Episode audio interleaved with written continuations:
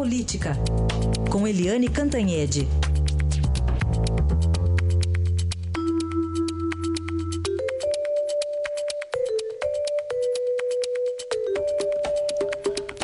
Primeiro assunto, a reforma ministerial, nessa semana aí que está terminando, teve um feriado ontem, saiu o ministro das cidades, Bruno Araújo, do PSDB, e tem gente querendo entrar, mas tem gente que não quer sair. Então, como é que fica, Eliane? Bom dia. Bom dia, Heisen. Bom dia, ouvintes. Pois é, né? O presidente Michel Temer gastava uma energia imensa com a captação de votos contra as denúncias da PGR. E aí acabou essa fase, ele venceu na Câmara na primeira denúncia, na segunda denúncia, e agora o que ele faz o tempo inteiro é discutir a reforma ministerial. Né? O PSDB, é, é, enfim, capitaneia esse processo, porque sai, não sai, hora um sai, hora um fica. O, por exemplo, o chanceler Aloysio Nunes Ferreira, que é do PSDB de São Paulo, já disse que vai ficar. O Bruno Araújo saiu independentemente de decisão do partido. Aí isso acirra os ânimos e a gula do Centrão, PT, o PP, o PR, eh, o PTB, o PSD. E agora o Temer, que tinha decidido fazer a reforma em dezembro, trocando 17 ministros, imagina só, eh, agora resolveu fatiar a reforma. Então, uma parte ele vai mudar em dezembro, outra parte é, em janeiro e a outra parte quando saírem os ministros que vão se desincompatibilizar, ou seja, que precisam sair para poder concorrer às eleições de outubro de 2018. Aí veja bem, esses que vão concorrer querem ficar até o último minuto no cargo, porque até o último minuto no cargo, primeiro, eles mantêm a caneta, né? A capacidade de autorizar verba e autorizar programas para os seus estados, seus municípios.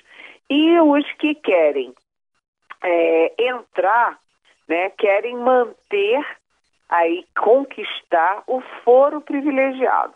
O foro privilegiado é aquele pelo qual eles só são julgados no Supremo Tribunal Federal. Se livram da primeira instância, ou seja, de juízes como é, Sérgio Moro, como Marcelo Bretas, como aqui o Valisney em Brasília e tal. Então, os que querem ficar, querem manter a caneta e manter o foro até o último minuto. E os que querem entrar, querem exatamente conquistar a caneta e querem conquistar principalmente o foro privilegiado. Ou a facilidade de ser julgado no Supremo, porque ser julgado no Supremo o timing é outro, né? Pode demorar, demorar, demorar até anos, né? Esse julgamento. Agora, de qualquer jeito, gente, vamos pensar junto. 17 ministros, não tem nem 17 parlamentares do, do PR, do PTB, do PSD, com condições de virarem ministros, a não ser que o presidente Michel Temer esteja pensando em fazer um Frankenstein no governo dele nesse último ano. E tudo isso ele diz que é por causa da reforma é, ministerial, mas reforma da Previdência. Mas vocês já imaginaram se ele cria um ministério Frankenstein para aprovar a reforma da Previdência? É de doer, viu? Às vezes eu fico pensando, por que, que o sujeito quer virar presidente da República? Olha, cê, tudo que você falou me fez lembrar do grande Dominguinhos, né? Saudoso Dominguinhos, aquela música Isso aqui tá bom demais, né? É, olha, quem tá fora quer entrar, mas quem tá dentro não sai, né? Tá, tá bem por aí essa reforma ministerial. O, Eliane, é, e esses benefícios todos que a gente está vendo, direitos, né? Entre aspas, que alguns deputados caçados têm, aqui na capa do Estadão, inclusive, é a manchete, aposentadoria de até 23 mil reais. Pois é, a, a gente estava falando de reforma da Previdência, né? E aí o Estadão traz na manchete isso. Quando as pessoas falam em manter, é, manter os direitos, na verdade, muitas vezes isso significa manter privilégios, porque você tem é, parlamentares que foram caçados por improbidade administrativa, por corrupção e tal, e que ganham até 23.344 reais por mês, como é o caso do ex-deputado Roberto Jefferson, que foi caçado em 2005.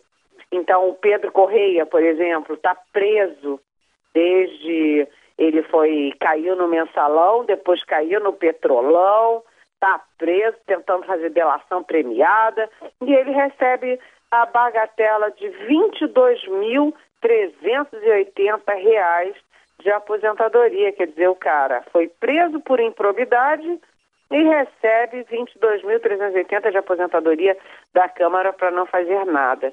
É, é realmente inacreditável isso.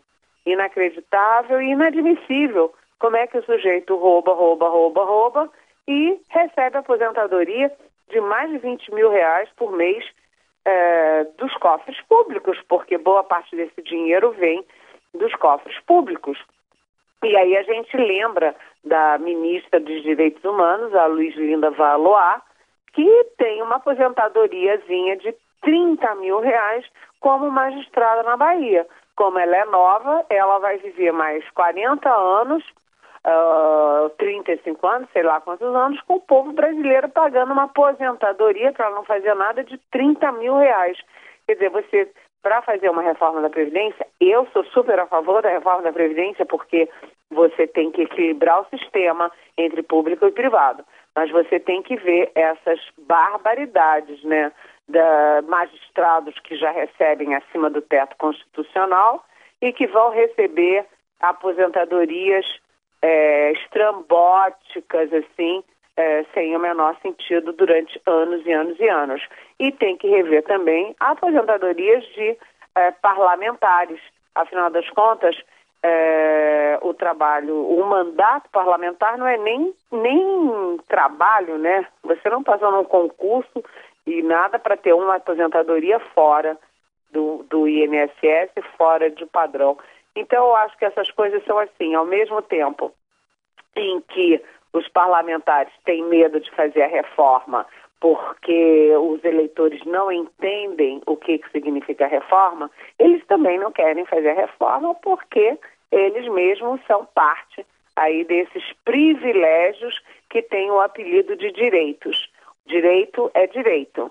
Privilégio é privilégio, não é isso, Heisen? Certamente. Eles estão dizendo que não tem privilégios, mas a reportagem completa está aqui também no Estadão de hoje para a gente conferir como é que a gente paga. Eliane, obrigado e até amanhã. Até amanhã. Bom dia.